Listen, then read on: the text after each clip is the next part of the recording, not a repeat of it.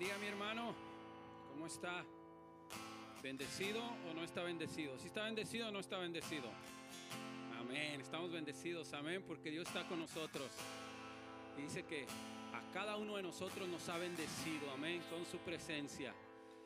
¿Por qué no le oramos a nuestro Dios y Padre Celestial? Amén. Poniendo en manos todo lo que vamos a hacer en este servicio. Amén alabarle, glorificarle, la palabra de Dios, amén, los bautismos, qué don tan grande, amén, y felicidades a cada uno de los que se van a bautizar, es un gran paso de obediencia, amén, y yo sé que el Señor se va a glorificar en sus vidas y en nuestras vidas.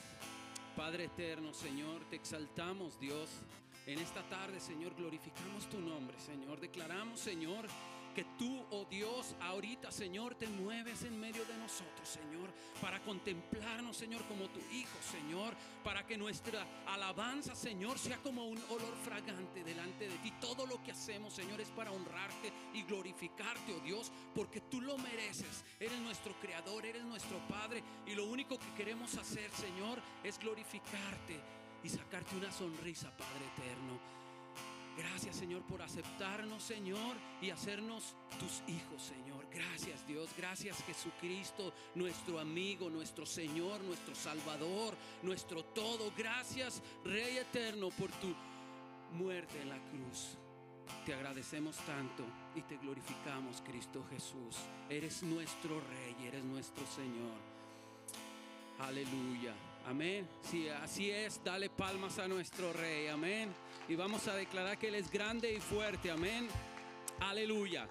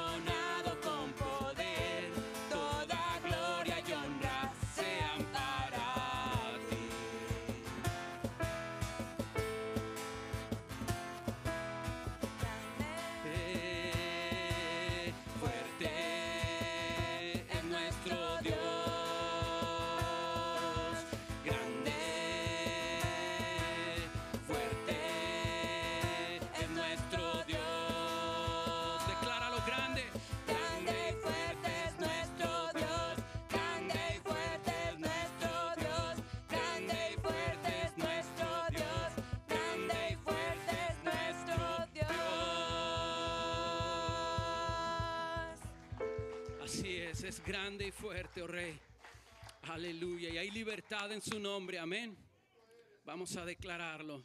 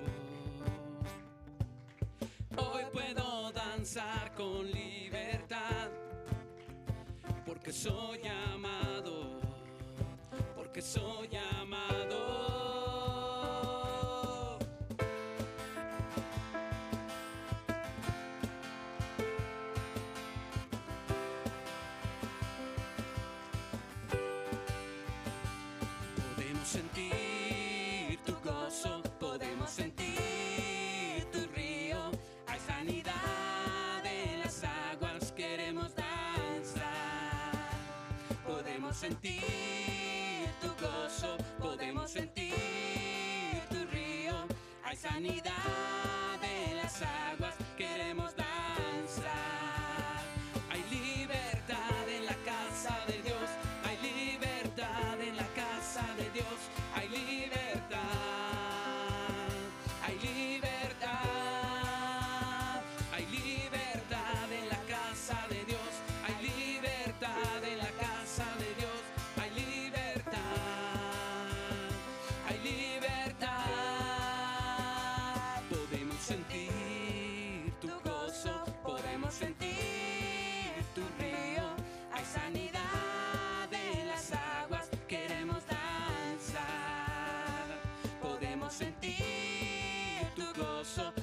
sentir.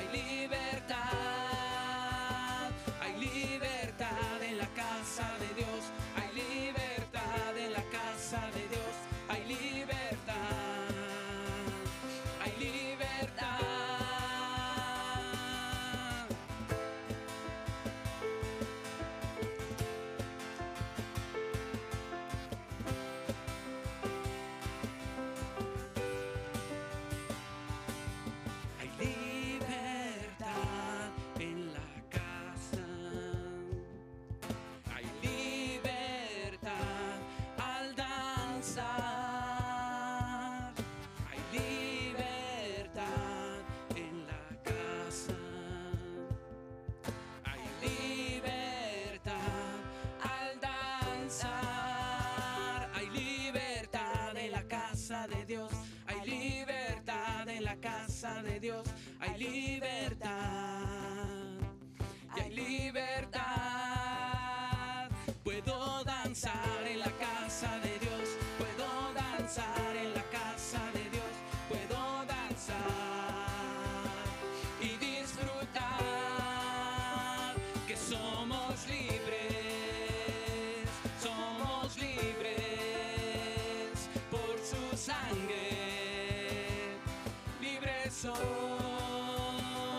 Somos libres, somos libres por su sangre. Libre soy, libre soy. Gracias Jesús por la libertad, Rey. Te exaltamos, Señor. Y en nuestro precioso Jesús.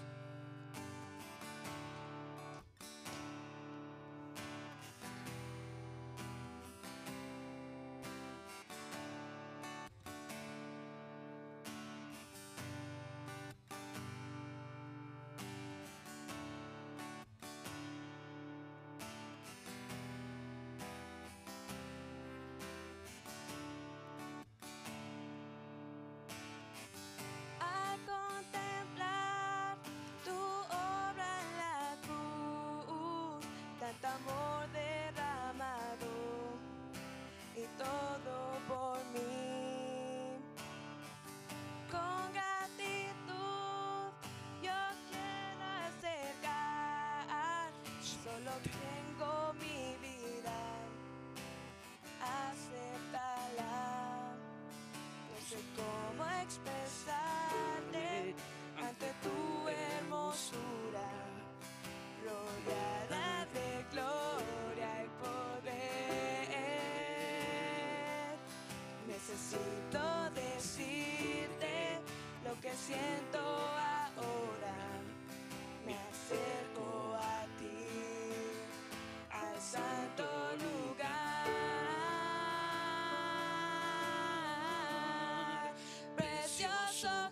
Jesús,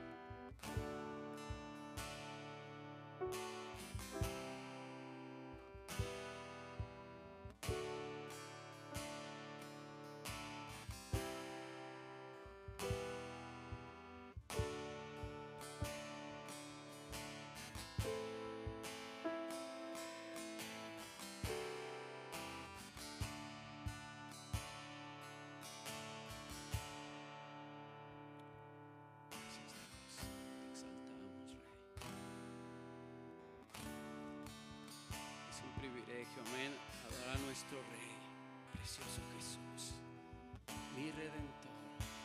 Amado Señor, eres todo para nosotros. Si no lo tuviéramos a Él, no tuviéramos nada. Y no sé si te ha tocado ver vidas, familias, personas caminando en la calle, en sus hogares, sin esperanza, Ver sus rostros, puedes ver su vida, cómo anhela al Padre, cómo anhela a Jesucristo en su corazón. Y tú y yo somos bendecidos porque estamos aquí para adorarle y porque Él nos ha guardado en sus manos, nos ha cubierto con su manto de amor. Y aunque le fallamos cada día, Él nunca niega su amor hacia ti y hacia mí. Por eso le decimos, precioso Jesús, mi redentor, amado Señor, tú eres todo para mí. Te adoraré cada día de mi vida. No puedo vivir si no estás junto a mí. Eran las oraciones de aquellos que andaban con Él, que eran sus discípulos, Jerusalén, del pueblo de Estados Unidos, del pueblo de México, del pueblo de Sudamérica. Ese es su clamor hacia Él. No podemos vivir si no estás con nosotros, Rey. Es un privilegio, amén tenerle. ¿Por qué no le das palmas al Rey eterno? Amén. El que es, quien es y quien ha de venir. Y dice que toda lengua confesará que Él es el Señor. Amén. Y toda rodilla se doblará ante su presencia. Gracias Dios por este momento, Señor. Te exaltamos y te bendecimos, Señor. Yo bendigo a cada uno de los que estamos aquí, Señor. Gracias por tu amor por tu presencia en nosotros, Señor, porque eso nos demuestra, Señor, que tú eres vivo, que tu Espíritu Santo sigue moviéndose en nosotros. Gracias, Dios. Yo bendigo a tu pueblo, bendice nuestras vidas, bendigo, Señor, al que va a traer la palabra, Señor, y a los que se van a bautizar, Padre. Gracias. Te exalto y te doy honor. Amén. Ahora vamos a ver un video, amén. Y Dios te bendiga, hermano. Sigue adelante, amén. Gloria a Dios.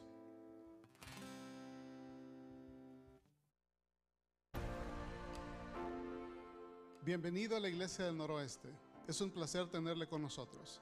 Si esta es la primera vez que nos visita, le animamos a llenar una tarjeta de conexión la cual puede encontrar a la entrada del santuario y una vez la haya llenado, puede dejarla allí mismo. Nos gustaría mucho conocerle. También le invitamos a escribir en esta tarjeta si tiene peticiones de oración, acciones de gracias o si quisiera recibir más información. Si prefiere, puede llenarla en nuestra página de internet nwcfoursquare.org.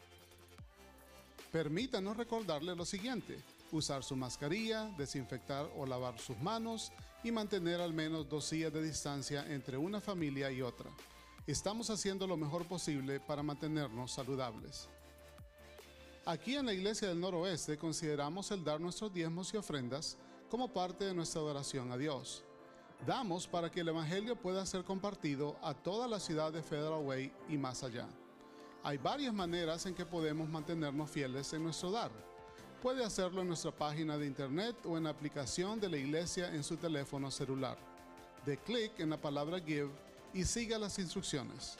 También puede usar un sobre y depositarlo en el cofre o puede enviar un cheque a nuestra oficina. De nuevo, bienvenido, siéntase en casa.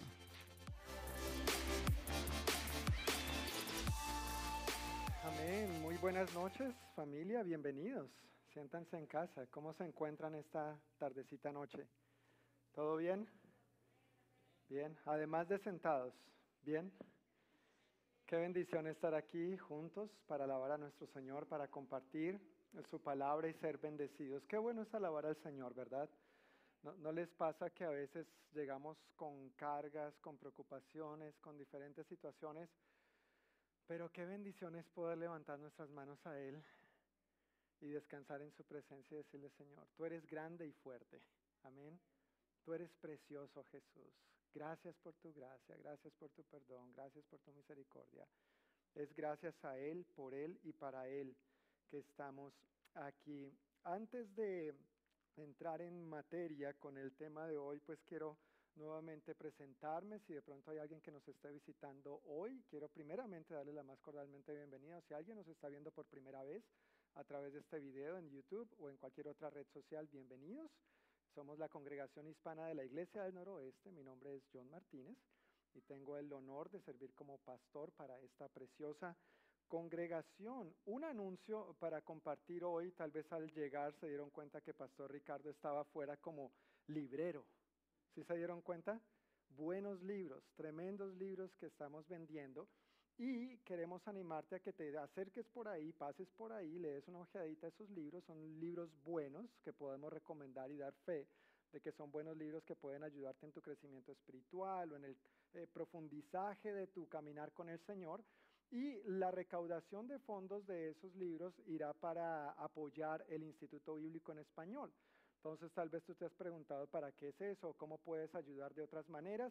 Esa es una buena manera en que tú puedes apoyar económicamente comprando esos libros que básicamente están baratísimos, están siendo vendidos mucho más baratos de lo que costaron, pero queremos darle movimiento a esos libros con el propósito de que sean edificados, animados en su fe, pero también de que podamos recaudar algunos fondos para esta área de ministerio. Entonces, Pastor Ricardo estará también al final del servicio, ¿verdad?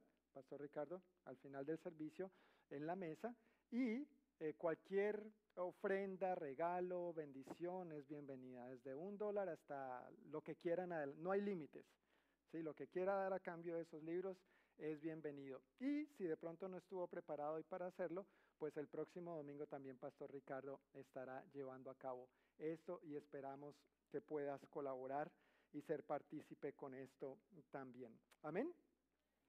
Gracias. Bueno, ya entrando en, en, materia con el tema que quiero empezar a compartir hoy, eh, al comparar el Evangelio de Mateo con el de Marcos, podemos darnos cuenta que hay algunas diferencias entre estos evangelios, y no solamente entre esos dos, estoy usando solamente estos dos como punto de referencia, pero algunas de estas diferencias tienen que ver, por ejemplo, con que los estudiosos de la Biblia, o como se les conoce popularmente los eruditos bíblicos, eh, coinciden en que el Evangelio de Mateo, por ejemplo, fue escrito para los judíos, para una audiencia judía. Y la razón es porque explica mucho acerca de las tradiciones, explica, no, perdón, comparte mucho acerca de las tradiciones judías, hace alusión a muchísimas escrituras del Antiguo Testamento y cita muchísimas profecías. Él está tratando de demostrar a los judíos que este Jesús al que estaban viendo ahora realmente era el Mesías prometido y para eso usa las escrituras y las profecías, para tratar de demostrarlo. Pero también estos estudiosos de la Biblia coinciden en que mientras Mateo estaba dirigido a los judíos, Marcos estaba dirigido a los gentiles. Los gentiles son los no judíos. Y algunos de ellos, muy puntualmente, piensan que estaba dirigido hacia los lectores romanos, hacia creyentes literalmente en Roma en aquel entonces. Ahora, los romanos eran distintos de los judíos, pensaban muy diferente a los judíos. El pensamiento del romano, por ejemplo, estaba marcado por el sentido común y por la lógica. Entonces este asunto de la fe, de creer en un Dios que no se puede ver, no se puede tocar, no se puede oír, eso para ellos no era mayormente válido. Y desde mi punto de vista pienso también que la cultura romana de aquel entonces era muy influenciada y muy permeada, muy impactada por el pensamiento filosófico griego de aquel entonces. Y a estos romanos, por ende, no les interesaba conocer la genealogía de Jesús, no les interesaba los cumplimientos de las profecías, cosas a las que Mateo sí hace mucha alusión constantemente, pero el Evangelio de Marcos, por ejemplo, no menciona de la genealogía de Jesús, ni presenta a Jesús como el hijo de David, como el rey. Marcos presenta a Jesús como el siervo sufriente, el siervo, el siervo perfecto de Jehová. Los romanos tampoco estaban interesados en las creencias ni las costumbres de los judíos ni les interesaba ni era de su agrado. Ellos me imagino se preguntaban, pero ¿por qué los judíos no comen este cerdito tan bueno? ¿Por qué ellos les tienen eso prohibido, verdad? Y, obviamente hay ciertas razones y no es el tema de hoy, pero ese tipo de cosas ellos no lo concebían en su lógica. Si, si el cerdo es rico, y es rico, ¿verdad? Pero comerlo en exceso no es saludable. Ahí viene la advertencia. Pero ellos no les cabían ese tipo de cosas, entonces por eso simplemente no se interesaban ni en las costumbres, ni en las tradiciones de los judíos, ni esas costumbres eran del agrado de los romanos. Los romanos, si lo pusiéramos en términos prácticos, su, su pensamiento, ellos dirían algo así como, a los cristianos judíos, les dirían algo así como, miren, de sus escrituras yo no sé nada ni me interesa. Y yo me siento identificado con cocinar. Yo no sé nada ni me interesa. Ahora, comer, eso es otra cosa, ¿verdad? comer, eso sí ya es otra cosa. Pero, dirían los romanos, de ese tal Jesús, yo sí quiero saber. Yo quiero saber lo que hizo, yo quiero saber cómo era. No me digas acerca de Jesús, no me cuentes acerca de Jesús. Ellos dirían, muéstrame a Jesús. Muéstrame a Jesús por medio de ti y entonces mi pensamiento lógico va a creer lo que tú me estás invitando a creer. En la iglesia del noroeste estamos en misión con Jesús para ver a los perdidos salvados y discipulados. Y por eso es de suma importancia para nosotros que prestemos atención a lo que Jesús dijo y por eso nos reunimos aquí cada semana para escuchar, aprender juntos de la palabra de Dios, pero también es de suma importancia que prestemos atención a lo que Jesús hizo, no solamente lo que Él dijo, pero lo que Él hizo, porque sus acciones, las acciones que Jesús llevó a cabo en aquel entonces, son acciones que siguen transformando vidas hoy. Son acciones que cambian vidas en todos los tiempos, en todas las generaciones y de todas las culturas. No tiene que ver solamente con los judíos o con los romanos, los gentiles de aquel entonces, tiene que ver con mexicanos, que viva México, tiene que ver con los colombianos, que viva los colombianos, hoy no vino mi familia colombiana, que vivan los salvadoreños, que viva todo el mundo, ¿verdad? Estas acciones de Jesús siguen transformando todas estas culturas, generaciones y naciones. Y por eso el Evangelio de Jesús sigue siendo relevante para sus discípulos hoy y para nuestro mundo. Muéstrame a Jesús, sería el pensamiento de los romanos en aquel entonces. No, enséñame de Jesús. ¿No les suena familiar esto? ¿No sigue siendo lo que nuestro mundo clama hoy? Tal vez la gente está cansada de que se le predique de Jesús, de que se le enseñe de Jesús, pero este mundo está cediendo de que modelemos a Jesús. Por eso el Evangelio de Marcos sigue siendo tan relevante para nosotros hoy en día y es en esta dirección y en este sentido que hoy empezamos una nueva serie de enseñanzas tituladas En misión con Jesús, un estudio a través del Evangelio de Marcos. Por los próximos seis meses aproximadamente vamos a estar caminando a través del Evangelio de Marcos. Ahora, quiero aclarar, no es un estudio minucioso de Marcos. Si fuéramos a estudiar versículo por versículo Marcos, yo diría necesitaríamos un año y medio, dos años, para de verdad entrar en lo profundo. Así que por favor entiende que no voy a ir aclarando ni tratando de explicar versículo por versículo porque no se trata de explicación, ni de información, se trata de fijarnos en las acciones de Jesús para que nosotros podamos reflejarlo a este mundo necesitado de Él. Amén. Entonces, si tienen su Biblia, quiero pedirles que la abran por favor conmigo en Marcos capítulo 1 y hoy vamos a estar tratando de abarcar los versículos 1 al 15. Marcos capítulo 1, versículos 1 al 15.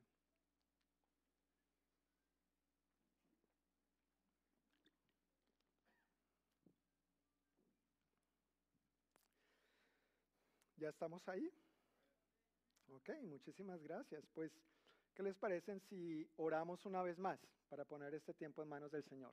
Amén. Que nos ayude a fijarnos en sus acciones y a imitar sus acciones. Padre, te damos muchísimas gracias por este día, gracias por este tiempo que nos propicias para congregarnos juntos, para regocijarnos en tu presencia, para declarar con nuestros labios estos cánticos, Señor, que brotan de nuestro corazón, reconociendo quién tú eres y también lo que tú haces. Mientras avanzamos, Señor, por este estudio del Evangelio de Marcos, ayúdanos a estar en misión contigo, mientras como iglesia estamos en misión, Señor, para ver a los perdidos salvados y discipulados. Ayúdanos a estar atentos a las acciones que tú quieres que tomemos, Señor, y que toda la buena información y todo el buen conocimiento que recibimos de tu palabra se vea transformado en hechos concretos y prácticos en nuestro diario vivir. Te lo pedimos humildemente en el nombre de Jesús. Amén. Amén. Pues voy a leer primeramente los versículos 1 al 3 que dicen de la siguiente manera. Esta es la buena noticia acerca de Jesús el Mesías el Hijo de Dios, comenzó tal como el profeta Isaías había escrito. Mira, envío a mi mensajero delante de ti, y él preparará tu camino. Es una voz que clama en el desierto, preparen el camino para la venida del Señor, ábranle camino. Cuando nosotros comparamos con el Evangelio de Mateo, Mateo todo su primer capítulo, por ejemplo, explica la genealogía de Jesús y trata de citar varios aspectos del Antiguo Testamento para comprobar y demostrar, como dije hace un momento, de que Jesús es el Mesías prometido y no cualquiera, es el rey, el hijo de David. Ese es el título que mayormente usa eh, Mateo para hablar de Jesús. Pero aquí Marcos va directo y al grano. Esta es la buena noticia de Jesús, el Mesías, el Hijo de Dios. Él ya da por sentado de que de quien está hablando es quién? Jesús, el Hijo de Dios. Él no necesita demostrar ni comprobarlo de ninguna otra manera. Pero algo interesante que pasaba en este tiempo cuando el Evangelio de Marcos fue escrito es que la iglesia estaba siendo perseguida y vivía constantemente bajo amenaza de muerte. Los cristianos estaban experimentando eso en todo momento, a toda hora, en todo lugar. Y Marcos escribe estas buenas noticias con el ánimo de que quienes las lean saquen fuerzas de la vida y del ejemplo de Jesús. No tanto de las palabras de Jesús, pero que al ver o al leer lo que Jesús hizo, entonces estos cristianos que estaban siendo perseguidos hallaran fuerza en, actuar como Jesús actuó, en hacer lo que Jesús hizo. Y también lo hizo con el propósito de que quienes no conocieran a Jesús llegaran a conocerlo por medio de las acciones y el estilo de vida de sus discípulos. Y eso sigue siendo vigente para ti y para mí hoy en día no es tanto el conocimiento. Gracias a Dios por el conocimiento que tenemos. Gracias a Dios que estamos aquí para aprender. Y buenos libros, hablando de libros, ¿verdad? Y clases y cursos que ofrecemos en la iglesia. Y los cristianos tenemos muchísimos buenos recursos y materiales. Pero a la larga lo que va a impactar tu vida y la mía y la vida de los demás es cómo nosotros somos más y más como Jesús. ¿Cómo podemos parecernos más a Jesús? en nuestro diario vivir en todas las áreas, en todos los aspectos. No solamente el domingo de 5 a 7, este es un tiempo fácil donde es fácil ser cristianos, pero cuando estamos afuera siendo expuestos a la corriente de este mundo, a la tentación, a la prueba, cuando las cosas no nos salen bien, cuando de pronto tenemos un jefe que nos maltrata de una u otra manera o tenemos subalternos que nos irrespetan, ¿cómo nos relacionamos con ellos? Cuando hay los conflictos en casa, ¿cómo actuamos como Jesús actuaría? Eso es lo que va a marcar la diferencia y no tanto el buen conocimiento o la buena información que tengamos. Pasando a los versículos 4 al 13, dice, ese mensajero era Juan el Bautista. Estaba en el desierto y predicaba que la gente debía ser bautizada para demostrar que se había arrepentido de sus pecados y vuelto a Dios para ser perdonada. Toda la gente de Judea incluidos los habitantes de Jerusalén, salían para ver y oír a Juan. Y cuando confesaban sus pecados, él los bautizaba en el río Jordán. Juan usaba ropa tejida con pelo rústico de camello y llevaba puesto un cinturón de cuero alrededor de la cintura. Se alimentaba con las gostas y miel silvestre. Estoy agradecido que para predicar no tengo que vestirme como Juan. Ni tú tampoco. ¿sí? E, eso fue Juan. Y es una clara alusión al profeta Elías, porque la profecía decía, ¿no? Enviaré a Elías delante de ti y hace alusión a este Juan el Bautista y su estilo de vida, pero no es para mí hoy, así que no te preocupes, ¿sí? Versículo 7, Juan anunciaba, pronto viene alguien que es superior a mí, tan superior que ni siquiera soy digno de inclinarme como un esclavo y desatarle las correas de sus sandalias. Yo los bautizo con agua, pero Él los bautizará con el Espíritu Santo. Cierto día, Jesús llegó de Nazaret de Galilea y Juan lo bautizó en el río Jordán. Cuando Jesús salió del agua, vio que el cielo se abría y el Espíritu Santo descendía sobre él como una paloma. Y una voz dijo desde el cielo, tú eres mi Hijo muy amado y me das gran gozo. Luego el Espíritu lo impulsó a ir al desierto, donde Jesús fue tentado por Satanás durante 40 días. Estaba la intemperie entre los animales salvajes y los ángeles lo cuidaban. Aquí hay varios aspectos que quiero tratar de condensar y abarcar, pero todo gira en torno al bautismo en agua, básicamente. Y a propósito, hoy tenemos bautismos en agua. Sí, hay por lo menos hasta ahora tres personas que han tomado esta decisión. Pero del bautismo en agua, dice este pasaje, si volvemos al versículo 4, dice que Juan predicaba que la gente debía ser bautizada. ¿Para qué? Para demostrar que se había arrepentido de sus pecados y vuelto a Dios para ser perdonada. Arrepentirse y volverse a Dios es un prerequisito para el bautismo en agua, no al contrario. Uno no se bautiza para ser perdonado y volverse a Dios, porque me arrepentí y me he vuelto a Dios, entonces ahora me bautizo en agua. Sí, sí, me captan la idea. Ah, Hay, hay un orden de ideas aquí. Primero me arrepiento de mis pecados, volviendo mi corazón a Dios, y entonces en obediencia doy este paso de bautizarme en agua y no al contrario. Y bíblicamente es el único prerequisito para bautizarte. Y quisiera mencionar algo aquí. Al- Algunas iglesias, y respeto esto, no, no lo digo en ánimo de, de queja o de crítica o de menosprecio o de burla, solamente quiero sentar un poquito la diferencia. Algunas iglesias, por ejemplo, uno de los requisitos que tienen para el bautismo en agua es que la persona tenga que tener, digamos, seis meses como miembro de la iglesia. Tiene que ser miembro de la iglesia para bautizarlo.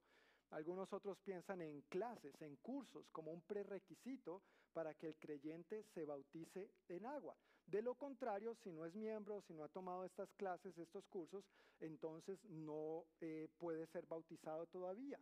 Pero bíblicamente el único requisito para que una persona se bautice es arrepentirse de sus pecados y volverse a Dios. Y quiero demostrártelo bíblicamente, porque sería muy fácil esta opinión si fuera solamente opinión mía. Pero cuando nos fijamos en el libro de los Hechos de los Apóstoles, cada vez que alguien se bautizó, no era miembro de una iglesia, que sepamos, bueno, de la iglesia del Señor Jesucristo, no había tomado un curso, no había tomado ciertas clases o aprobado o reprobado ciertos exámenes. Simplemente se había arrepentido de sus pecados y se había vuelto a Dios. Hechos capítulo 2 es una de estas maravillosas historias. Pedro, lleno del Espíritu Santo, comparte su primer sermón evangelístico frente a una multitud en el día que llamamos el día de Pentecostés, una fiesta religiosa tremenda entre el pueblo, y dice la Biblia que ese día se añadieron a la iglesia unos tres mil. Unos tres mil, por lo menos, aceptaron a Jesús como Señor y Salvador. La iglesia era una pequeña iglesia, eran, se mencionan 120 creyentes orando en el aposento alto, y de repente, después de este supermensaje evangelístico y ungido del apóstol Pedro, Pe- Pedro perdón, se convierte la iglesia de 120 creyentes a 3120. Y el versículo 41 de Hechos 2 dice que estos fueron bautizados en agua. Dime cuánto tiempo llevaban de ser miembros de la iglesia. ¿Cinco minutos? ¿Una hora? ¿Qué curso ni qué clase habían tomado? Es más, hasta estarían listos. Pedro, es que no traje toalla, no tengo cómo bautizarme. No me importa, aquí hay agua. Bautícese, ¿no es cierto? Pero tres mil dijeron sí. Yo me arrepiento de mis pecados, yo me vuelvo a Dios e inmediatamente doy el paso de obediencia del bautismo. Pasando a Hechos capítulo 8 nos encontramos con la historia de Felipe y un funcionario eh, de la reina de Etiopía. Y este funcionario estaba leyendo en su carroza al libro del profeta Isaías. Y Felipe lo escucha y le pregunta, ¿estás entendiendo lo que estás leyendo? Y él le dice, bueno, la verdad no. No nos da muchos detalles el libro de Hechos, pero obviamente le empieza a explicar. Eh, evidentemente le habló del Señor y después este funcionario etíope le dice, oiga, aquí hay agua, ¿qué impide que yo sea bautizado. Yo no sé si eso era un charco, era un lodazal, era un río, era el mar, yo no sé eso qué sería, pero se bajaron y lo bautizó. ¿Cuánto tiempo tenía de creyente este funcionario etíope? Una hora, quizá mientras le explicaba el Evangelio y avanzaban por el libro del profeta Isaías. Inmediatamente este hombre aceptó a Cristo para volverse a Dios, también se bautizó. Luego vemos a Pedro en acción también en la casa de Cornelio, un centurión romano, donde Cornelio lo manda a llamar. Este Cornelio era romano, pero dice la Biblia algo interesante, que era temeroso de Dios. Quizás estaba buscando a Dios, pero en medio de todo, él le envía a Pedro para que le predique el Evangelio tal y como debe ser. Y mientras les está predicando el Evangelio a él y a todos los de su casa, dice que fueron llenos del Espíritu Santo. Y una vez fueron llenos del Espíritu Santo, también fueron bautizados en agua. ¿Cuánto tiempo tenía esta familia y todos los de la casa de Cornelio de creyentes? 30 minutos, una hora, yo qué sé. Requisitos, membresía, cursos, no fue exigido ninguno. Y luego vemos la historia en Hechos capítulo 16 de Pablo y Silas estando en la cárcel.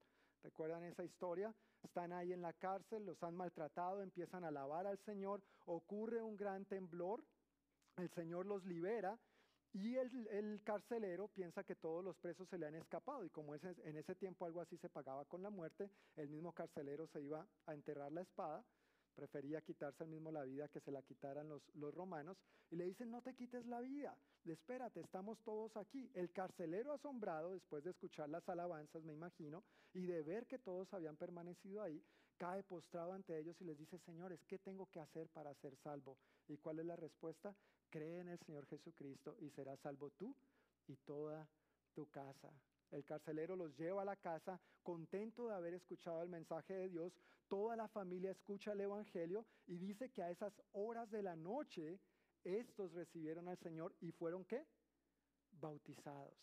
En el libro de los Hechos vemos claramente que la asociación de aceptar a Jesús al arrepentirnos de nuestros pecados y volver nuestro corazón a Dios está asociado directamente con qué?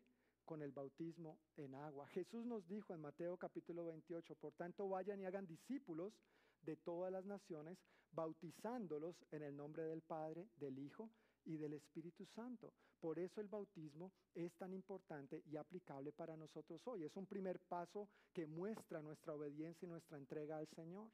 Hace algunos años fue invitado a un congreso de, jóvenes para compartir sobre evangelismo y discipulado.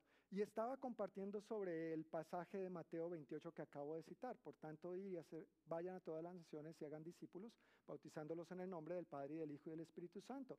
Y en esa actividad en particular estábamos en un lugar deportivo. Eh, habían canchas, íbamos a tener juegos y también había piscina. Y mientras estaba ahí, tuve este sentir de parte de Dios de preguntar quién no se ha bautizado. Y varios de estos jóvenes levantaron la mano y les dije, ¿qué estás esperando? Aquí hay agua. ¿Qué impide que no, que no estoy listo, que no traje toalla, que no tengo ropa? Mejor dicho, eso aparecieron toallas de donde no habían. La multiplicación de las toallas y la multiplicación de la ropa. Unos habían llevado por casualidad otra camiseta, otro pantalón de deportes, ahí se intercambiaron ropa y después de la predicación, entonces varios de estos jóvenes, alrededor de unos 15, se bautizaron. Mi pregunta para ti en este momento es, si no te has bautizado, ¿qué te impide bautizarte ahora? ¿Cuánto tiempo tienes de creyente? Y esperando a que se abra el cielo y que escuches la voz de Dios diciendo, este es mi Hijo amado. Y eso fue después de que se bautizó Jesús, no antes. Permíteme preguntarte, si ya has aceptado a Jesús como tu Señor y Salvador, ¿qué te impide bautizarte? Si ya te has arrepentido de tus pecados y te has vuelto a Dios, ¿por qué no te bautizas? Vamos a tener bautismos ahora al final. Dios seguramente está tocando tu corazón. El Espíritu Santo te está motivando en este momento y yo quiero que tú le respondas afirmativamente. John, pero es que no vine preparado, no tengo ropa, no tengo toallas. Ah, yo sí vine preparado. Yo no, mentiras. Pero aquí atrás tenemos camisetas de todas las tallas. No voy a decir de todos los colores, ni olores, ni sabores, porque no, pero sí de todas las tallas. tenemos pantalones. De hecho, hoy yo salí corriendo de mi casa por varias cosas que pasaron y me vine sin la ropa del bautismo. Pero aquí tenemos camiseta, tenemos short, hay toallas. Entonces no hay nada que te lo impida.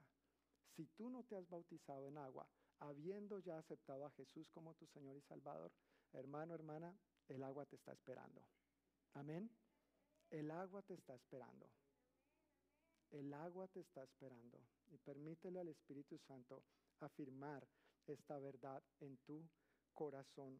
Ahora, avanzando dentro de estos versículos que estábamos leyendo, vemos que Jesús se bautizó. Si, el bautismo en agua os manifiesta, da un testimonio público de que yo me he arrepentido de mis pecados y me he vuelto a Dios, ¿no te has preguntado, ¿y Jesús por qué se bautizó? ¿Sí se lo han preguntado o no? Porque Jesús no tenía pecados de que arrepentirse, ¿verdad? ¿Estamos de acuerdo en esto? Jesús no tenía por qué volverse a Dios, Él es Dios.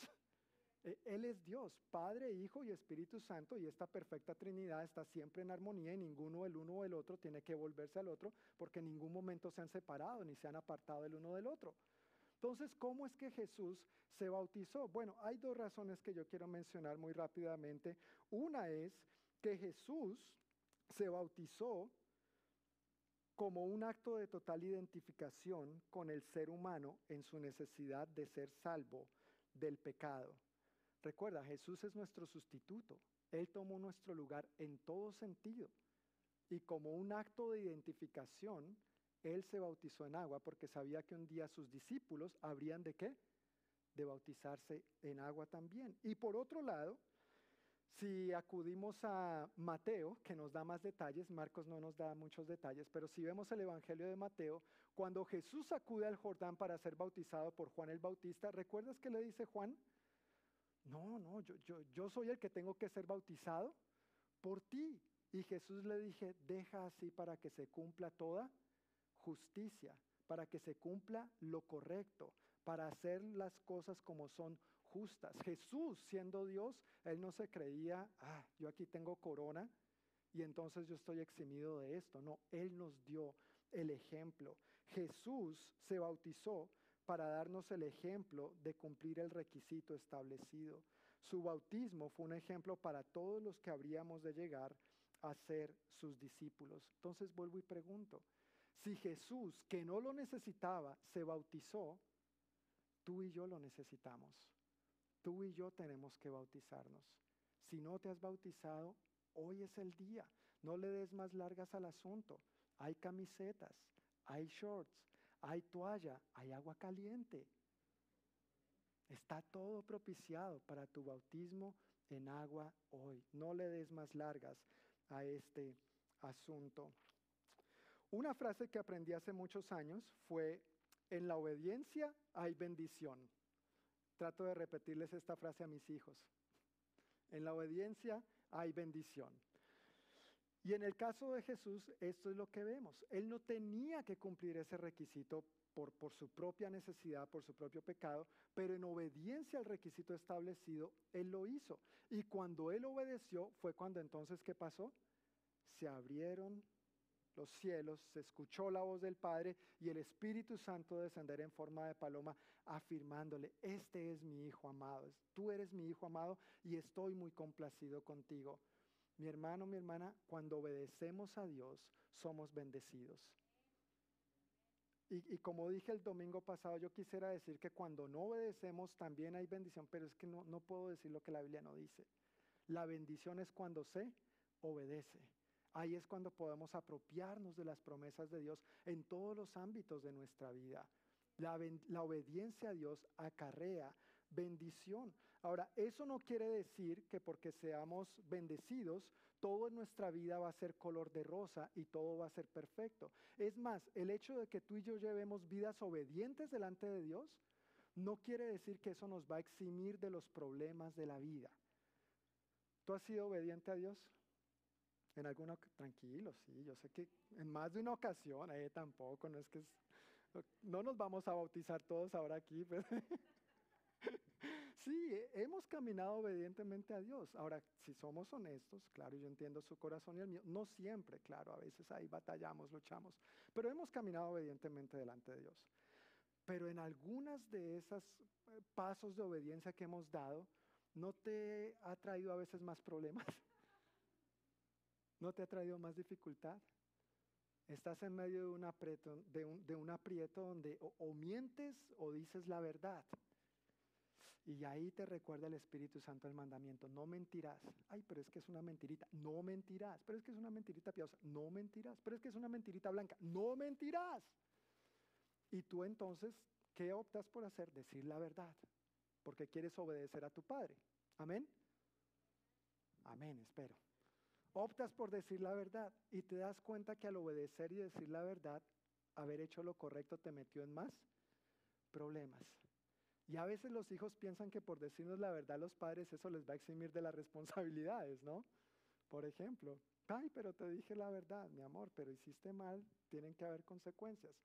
Lo que quiero tratar de ilustrar es que a veces vivir obedientemente delante de Dios no quiere decir que toda nuestra vida va a ser color de rosa o va a ser perfecto, porque no es así. Y lo vemos en la vida de Jesús. Él acaba de bautizarse en agua y leíste bien conmigo, ¿qué pasó inmediatamente? ¿Fue llevado a dónde? Al desierto. ¿Para pasarla bueno? No, nadie la pasa bueno en el desierto, a menos que sea un safari de paseo. Pero fue llevado al desierto para qué? Para ser tentado, para ser tentado. Y las tentaciones es algo con lo que nosotros luchamos. Somos tremendamente bendecidos cuando obedecemos a nuestro Padre, pero esa obediencia no nos hace inmunes a las tentaciones. ¿Si has experimentado tentaciones? Gracias, yo también. Ah, estamos en la misma página. Creo que tenemos la misma naturaleza. Sí, y tentaciones de diversa índole. Sí, a veces tendemos a pensar como tentación solamente en aspectos de inmoralidad o aspectos sexuales. No, unos son tentados a chismear. Si les pica la lengua, se la tienen que morder para que no les salga el chisme. ¿no es cierto? Y otros son tentados en otras áreas, el dinero, los deseos de los ojos, la vanagloria de la vida. Hay diversas tentaciones con las que cada uno podemos luchar, pero que esas tentaciones no nos hagan desanimar. Si tú caminas obediente al Padre, eso no te va a eximir de las tentaciones, ni de las pruebas, ni de los desafíos, ni, los, de los desiertos de la vida. Pero que eso no te haga echarte para atrás, nos vamos a desanimar por eso, vamos a cuestionarnos si vale la pena entonces obedecer a Dios, si esto es verdad, si esto funciona, nos vamos a echar para atrás en nuestra decisión de haber aceptado a Jesús, de arrepentirnos de nuestros pecados, de volvernos a Dios y si fuera posible nos vamos a desbautizar. Por supuesto que no, claro que no. Jesús qué hizo? Siguió adelante, obedeciendo al Padre y salió victorioso. Hebreos capítulo 10, versículo 39 en la nueva versión internacional dice, pero nosotros no somos de los que se vuelven atrás y acaban por perderse, sino de los que tienen fe y preservan su vida. Esa frase de los que tienen fe hace referencia que nosotros somos de los que permanecen fieles y preservan su vida. Y Primera de Corintios capítulo 10 versículo 13 dice, Dios es fiel, no permitirá que la tentación sea mayor de lo que puedan soportar. Cuando sean tentados, él les mostrará una salida para que puedan resistir. ¿Cuál es la promesa de Dios para cuando tú y yo somos tentados? Que Él nos va a mostrar qué? Una salida para que podamos resistir. ¿Y de qué manera Jesús no solamente resistió la tentación, sino que salió victorioso? ¿Recuerdas cómo Jesús salió victorioso de estas tentaciones?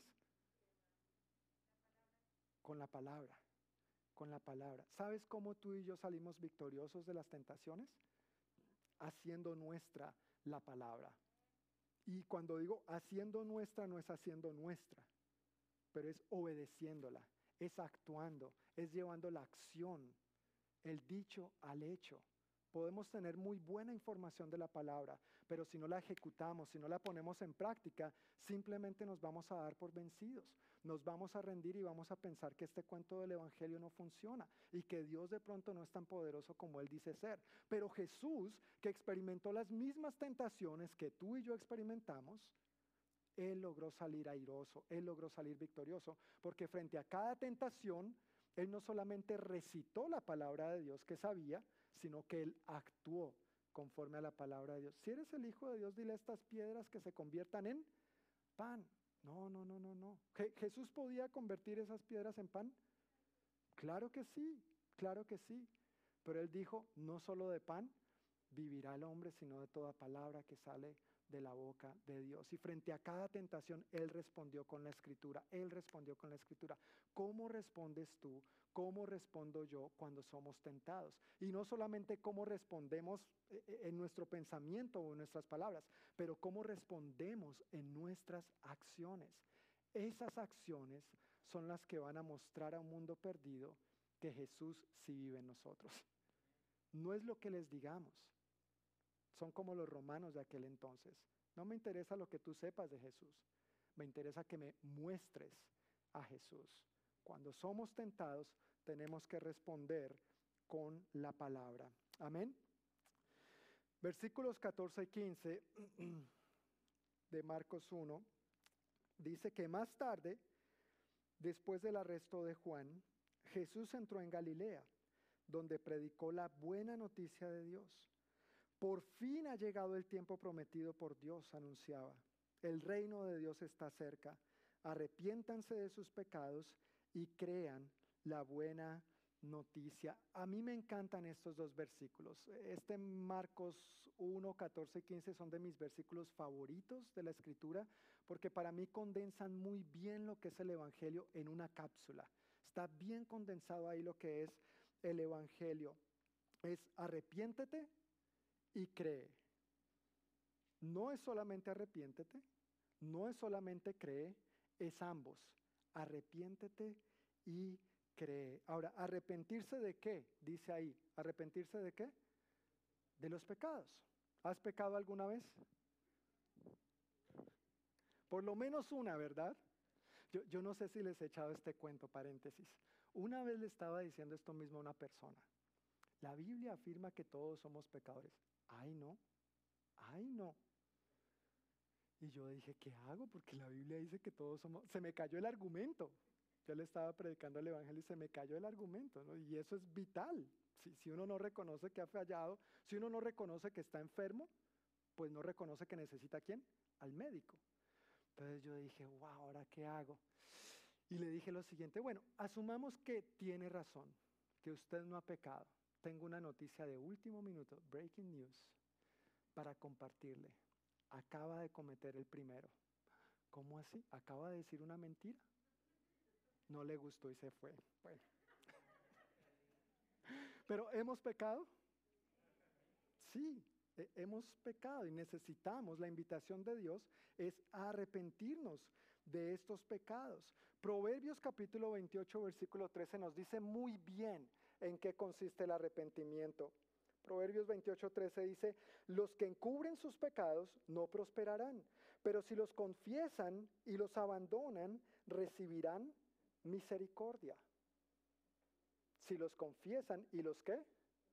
Los abandonan, recibirán misericordia. Arrepentirse quiere decir confesar mi pecado, reconocer delante de Dios, he pecado, he fallado. Algunas de esas confesiones van a requerir por nombre propio, Señor, perdóname por esto, perdóname por aquello, perdóname por lo otro, con nombre y apellido, para ser libre de todas esas cuestiones. Confesar y abandonar. Una buena ilustración que aprendí hace muchos años y es muy conocida en el mundo cristiano y seguramente ya se los he hecho aquí, tiene que ver con que si yo voy en esta dirección, en dirección del pecado, y un día reconozco, caramba, Cristo murió por mí, el Evangelio me es predicado, yo me arrepiento, vuelvo mi corazón a Dios, ya no camino en la dirección del pecado, pero entonces además de confesarlo, ¿qué hago? Me aparto, ya no me quedo ahí consintiendo el pecado.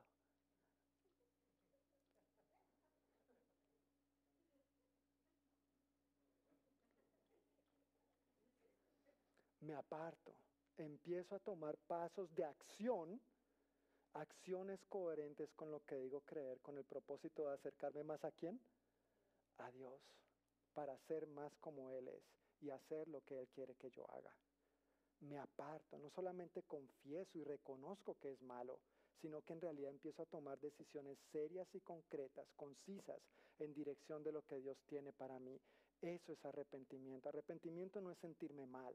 Arrepentimiento no es sentir remordimiento. El remordimiento y el arrepentimiento son cosas muy diferentes. Son cosas muy, muy diferentes. Entonces, por un lado, la buena noticia del Evangelio es arrepentirse, pero por el otro lado es creer la buena noticia. ¿Cuál es esa buena noticia? Efesios 2, 8 y 9 lo dice maravillosamente. Dios los salvó por su gracia cuando creyeron. ¿Cuándo fuiste salvo? Cuando creíste. Mira, no es que vas a ser salvo, fuiste salvo. El tiempo es muy, muy importante. Fuiste salvo. Ahora que esa salvación va a ser consumada cuando partamos de esta tierra, claro. Pero ya fuiste salvo en el momento que tú y yo creímos. Ustedes no tienen ningún mérito en eso. Es un regalo de Dios. La salvación no es un premio por las cosas buenas que hayamos hecho, así que ninguno de nosotros puede jactarse de ser salvo. Eso es la gracia de Dios. Gracia significa regalo o favor inmerecido. Y eso es la buena noticia del Evangelio. No podemos centrarnos solamente en el arrepentimiento, en predicar el arrepentimiento. Si predicamos solamente arrepentimiento, podemos llegarnos a convertirnos en esta gente que predica fuego consumidor. De vez en cuando Dios te ama, pero fuego consumidor, arrepiéntete infierno. Predican más del infierno y del diablo que de Dios y del cielo y de la vida abundante. No, no, no. No, ah, ah, claro, el infierno es una realidad y si no te arrepientes hay consecuencias. Pero si solamente predicamos arrepentimiento y arrepentimiento, podemos caer en la categoría fuego consumidor. Pero si predicamos solamente cree la buena noticia, entonces podemos caer en la categoría de Dios es solo amor. Dios es amor, Dios es bueno, Dios, ¿cómo va a mandar Dios a alguien al infierno? Comenzando porque Dios no manda a nadie al infierno. ¿Sabías eso? Quien va al infierno es porque tomó su decisión de ir al infierno. Por eso los que nos arrepentimos y volvemos nuestro corazón a Dios, estamos tomando la decisión de ir con quién? Con Dios. ¿Cuál decisión has tomado tú? ¿Has tomado la decisión? No podemos creer solamente que Dios es amor. La Biblia dice que Dios es amor, pero Dios también es justo. Por eso el Evangelio no es solamente arrepiéntete ni solamente cree. El Evangelio completo es los dos. Arrepiéntete y cree la buena noticia. Y hoy en día, en los tiempos que estamos viviendo, donde el mensaje del Evangelio se ha diluido tanto y se negocia tanto por conveniencias personales, iglesia, amada iglesia, tenemos que tener muy claro qué tipo de mensajes a veces nos prestamos para escuchar en otras fuentes. Asegúrate que esto sea lo que se predique. Esto fue lo que Jesús dijo. No lo estoy inventando yo. Jesús empezó a predicar la buena noticia de Dios. El reino de Dios está cerca. Arrepiéntanse de sus pecados y crean la buena nueva. Ambas son el paquete completo del Evangelio y ambos es lo que yo quiero que tú y yo vivamos como una iglesia fuerte y saludable en Cristo Jesús. Amén. No cayendo en condenación, pero tampoco cayendo en relajación. Dios entiende, Dios me ama, Dios es bueno. No, Dios es un Dios que hay que tomarlo en serio también. Tenemos que ser responsables y coherentes delante de Él, tomando pasos de acción que nos lleven a vivir más y más obedientemente delante de Él. Y por eso hoy tres de ustedes, por ejemplo, van a bautizarse. ¿Qué han decidido los otros que no se han bautizado? ¿Lo estás pensando todavía? ¿O dijiste ya, de una, me meto a las aguas bautismales? ¿Cómo quiero invitarte a aplicar este sermón? Número uno, acepta a Jesús. Yo quiero ser muy enfático en esto y yo no quiero dar por sentado que porque tú asistes a esta reunión domingo tras domingo, tal vez tú ya te has arrepentido de tus pecados y has vuelto tu corazón a Dios. Asistir a una reunión de la iglesia no me hace cristiano, así como ponerme en el garaje de mi casa no me convierte en carro. ¿Sabías eso? Si no has aceptado a Jesús como tu Señor y Salvador, aquí está siendo predicado el Evangelio. Cree la buena noticia. Arrepiéntete de tus pecados. Invita hoy a Jesús a ser tu Señor y tu Salvador. No hay nadie que pueda hacer lo que Él ya hizo por ti en la cruz del Calvario. Él tomó tu lugar. Y sabes que es lo mejor de todo? Es un regalo. A ti no te costó nada, pero a Él le costó todo por amor a ti. Si no has aceptado a Jesús como Señor y Salvador, si no te has arrepentido de tus pecados, no hay mejor noticia, no hay más buena noticia que la del Evangelio. Hoy necesitas invitar a Jesús a ser parte de tu vida. Amén. Número dos, si no te has bautizado en agua, ¿cómo crees que se aplica este sermón? Bautizándote. Bautízate en agua. ¿Tienes alguna pregunta? Al final, cuando terminemos el servicio, te la puedo aclarar con mucho gusto. Traté de resolverlas yendo a través de las escrituras de hechos. La gente se arrepentía, invitaba a Jesús a su vida y de una vez se bautizaba en agua. Pero si tienes alguna otra pregunta, déjamela saber que con mucho gusto te la voy a aclarar. Pero si no te has bautizado en agua, en serio, en serio, no estoy bromeando, la invitación es seria. Hay agua caliente, hay camisetas, hay shorts, hay toallas. Bautízate bautízate, obedece al Señor. Hay bendición en obedecer al Señor. No quiere decir que todo va a ser color de rosa, pero en la medida que tú obedezcas al Señor, vas a ver cielos abiertos sobre ti también, sacándote adelante y victorioso en medio de todo problema y de toda tentación. Amén. Y número tres, hablando ya de la tentación, aférrate a la palabra de Dios. El ser cristianos no hace que seamos perfectos ni que nos olvidemos de coquetearle al pecado y de que el pecado nos coquetea a nosotros. Y yo no sé cuál podría ser la lucha que tú estés viviendo en este momento con algún pecado en particular o con alguna situación en la que seas muy tentado, muy tentada, sea de la índole que sea. Pero si quieres salir victorioso de esa tentación, solo hay una manera y es aferrándote a la palabra de Dios, actuando conforme a la palabra de Dios, no sabiendo solamente la palabra de Dios. Si tú la sabes y no la vives, si tú la sabes y no la actúas, la tentación te va a seguir dominando y te va a seguir haciendo caer en el pecado, en eso que tú sabes que no le agrada a Dios y de lo cual Dios quiere hacerte verdaderamente libre. Amén. Jesús dijo, conocerán la verdad y la verdad los hará libres. Pero esa verdad hay que experimentarla por vivencia personal, no es porque otro me dijo, no es porque el pastor predicó, no es porque otro ora por mí, es por mi decisión personal de tomar los pasos de acción que me lleven a obedecer a Jesús y ver su victoria en mi vida. ¿En cuál de estas tres categorías estás tú? No sé. El Espíritu Santo y tú sabes qué vas a hacer al respecto. ¿Cómo vas a responder hoy al mensaje de Dios en tu vida y en tu corazón? ¿Qué decisiones radicales vas a tomar hoy para que otros no solamente puedan decir, es que fulanito, es que fulanita me dicen de Jesús, es que fulanito, es que fulanita me invitan a las reuniones de su iglesia, pero que fulanito y fulanita, tú y yo, empecemos a mostrar más y más a Jesús. Amén. Yo quiero invitarles, hermanos, a que se pongan de pie. Vamos a orar pasar unos instantes dando gracias a Dios, reflexionando en esta palabra que hemos recibido hoy. Y al terminar, al terminar quiero hacer extensiva la, invitación a todos. Vamos a tomar como unos 10 minutitos mientras nos cambiamos para eh, las personas que se van a bautizar y yo para sumergirlos en agua eh, y, y sacarlos, ¿no? No dejarlos sumergidos. Perdón. Depende de cuán pecadores hayan sido, no mentiras. Pero nos vamos a cambiar para prepararnos. Eh, y todos están cordialmente invitados. Esto nos tomará 10, 15 minutos llevarlo a cabo, pero sí les pido, si van a estar de verdad como una familia que somos, es, es una celebración, es una fiesta.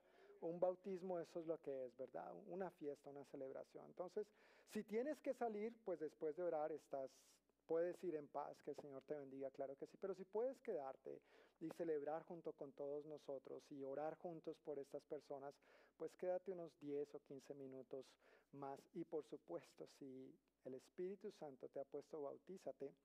Hermano, hermana, no te resistas, bautízate. Señor, te damos muchísimas gracias por tu palabra en este día. Gracias, Padre, por tu amor y el claro mensaje del, Evangelio, de arrepentirnos y de creer la buena noticia y de dar estos pasos de obediencia como el bautismo en agua, Señor. Gracias que contigo todo de verdad es tan, tan sencillo. eh, y qué bueno que contamos con el testimonio del Evangelio de Marcos, de manera clara, de manera concisa, muy al pan, pan y al vino, vino, muy claro en cada paso, en cada acción a lo que Él nos está llamando, o más bien a lo que tú nos estás llamando por medio del Evangelio de Marcos. Señor, te agradecemos por el privilegio que nos das de escuchar tu palabra y de recibir un mensaje del Evangelio no adulterado, no diluido, no mezclado, no negociado por conveniencias personales. Claramente tú nos llamas al arrepentimiento y a creer la buena noticia del regalo de perdón, salvación y vida eterna que tenemos en ti. Yo quiero pedir que mientras todos estamos con esta actitud de oración, con nuestros ojos cerrados y rostros inclinados, yo quiero preguntar, como decía al finalizar el sermón, yo no quiero asumir que tú, porque asistes a estas reuniones, de verdad ya has aceptado a Jesús, te has arrepentido de tus pecados y te has vuelto a Dios. Pero si es tu caso de que aún no lo has hecho, quisieras hoy volverte a Dios. Quisieras hoy decir, Dios, yo me arrepiento de mis pecados y te invito para que seas mi Señor y mi Salvador. Si ese fuera tu caso, yo quiero pedirte que tú levantes tu mano, por favor, donde te encuentres. Y quiero pedir el favor, por respeto simplemente, que los demás mantengan sus ojitos cerrados, sus cabezas inclinadas. Amén, Dios te bendiga. Puedes bajar tu mano. Gracias. Solamente yo tengo mis ojos abiertos para saber si hay alguien que tiene este deseo, esta disposición. El Señor dice, he aquí yo estoy a la puerta y llamo. Si alguno oye mi voz y abre la puerta, yo entraré en él, cenaré con él y él conmigo. ¿Habrá alguien más esta noche que quisiera invitar a Jesús a ser su Señor y Salvador? Quiera levantar su mano en este momento si no lo ha hecho en ninguna otra ocasión.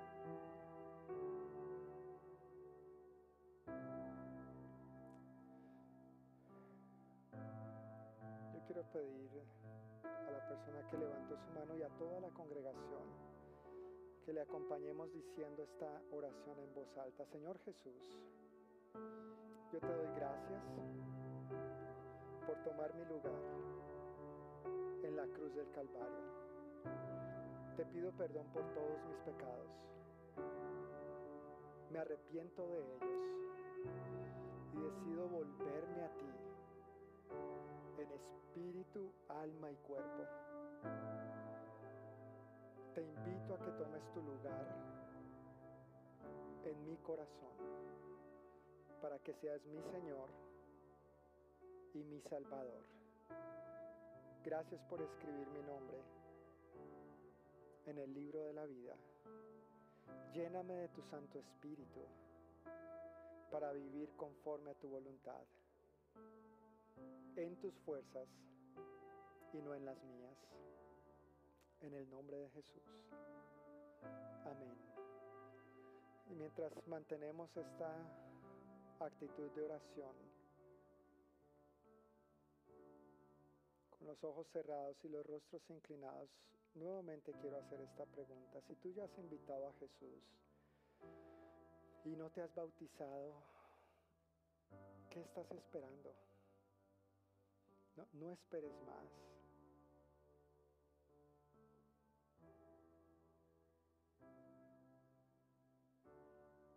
Está tocando el Espíritu Santo tu espíritu en este momento y poniendo la convicción que necesitas para dar este paso de obediencia si aún no lo has hecho. Escucha lo que el Espíritu te está diciendo a ti. Y simplemente te pido que le obedezcas. Él es un Padre bueno, Él es un Padre amoroso. Él tiene buenas cosas trazadas para ti. Pero Él no va a dar los pasos de acción que tú tienes que tomar.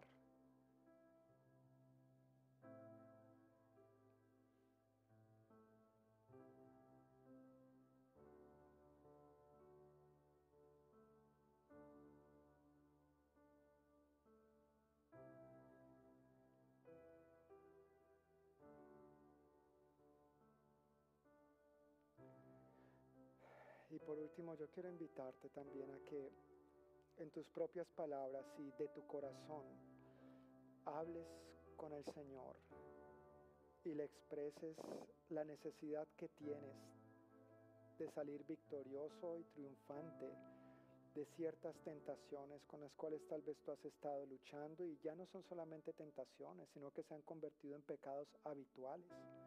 Y sí, tú eres su hijo, tú eres su hija, tú le amas, Dios te ama a ti, por supuesto, pero ya estás cansado, ya estás cansada de llevar a cabo esas acciones que sabes que deshonran a Dios, que van en contra de su voluntad. Y yo quiero invitarte a que tú simplemente pases uno o dos minutos diciéndole a Dios, ayúdame a aferrarme a tu palabra. Ayúdame a aferrarme a ti, Señor. Ya no quiero fallarte más en estas áreas. Quiero experimentar tu victoria, tu libertad, la bendición de vivir obedientemente delante de ti. Exprésales eso al Señor con tus propias palabras y que brote de la sinceridad y humildad de tu propio corazón, por favor.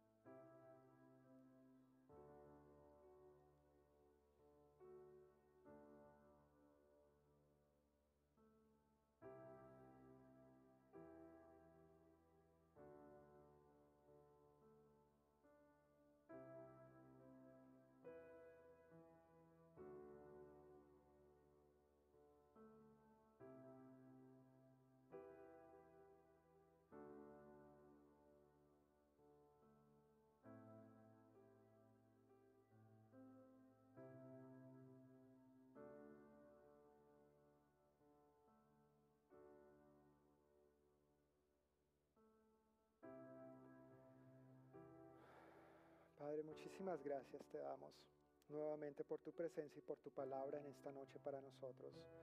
Gracias Espíritu Santo por lo que tú has afirmado en cada espíritu aquí presente, en cada mente y en cada corazón. Yo oro Dios que cada uno de nuestros corazones sea en una buena tierra, un buen terreno en el cual la semilla de tu palabra caiga y produzca un fruto abundante al 30, al 60 y al 100 por uno. Queremos corresponder a ti amándote más y más y siendo más y más como tú, Señor, permitiéndote forjar tu imagen y tu semejanza, dejando cada vez más atrás el pecado, con lo que luchamos, las tentaciones, dejando de ceder a la corriente de este mundo, pero vivir en esta victoria y en esta vida abundante que tú has prometido para cada uno de nosotros, a la vez que mientras llevamos este estilo de vida, muchos otros alrededor nuestro que te necesitan no van a estar solamente escuchando nuestras palabras, sino que van a estar viéndote a ti por medio de nosotros. A ti te damos toda la gloria y toda la honra, Señor. Declaramos que tú eres Dios, que para siempre es tu misericordia, que tu amor es eterno, Señor, que cada mañana es nueva tu fidelidad y por eso podemos descansar en tu regazo y en tus manos. Te bendecimos y te damos toda nuestra gratitud, Señor. Ponemos en tus manos esta semana que estamos empezando también y clamamos por tu dirección, que tú afirmes nuestros pasos, guarda nuestra salida y nuestra entrada, Señor. Bendice las obras de nuestras manos mientras trabajamos y estudiamos, guarda nuestra salida y nuestra entrada. Protégenos, Señor, de toda enfermedad. Síguenos guardando a nosotros, a nuestras familias, en las diversas reuniones que tengamos y en las reuniones nuestras como iglesia también. Síguenos guardando, Señor, de todo contagio de coronavirus. En el nombre de Jesús. Amén y amén. Amén. Familia, que el Señor les bendiga. A los que nos están viendo, Dios les bendiga y reciban un fuerte abrazo también. Ya vamos a cortar la transmisión porque ahora vamos a seguir con la fiesta de los bautismos en agua. Bye bye. Entonces familia, como dije hace un momentito,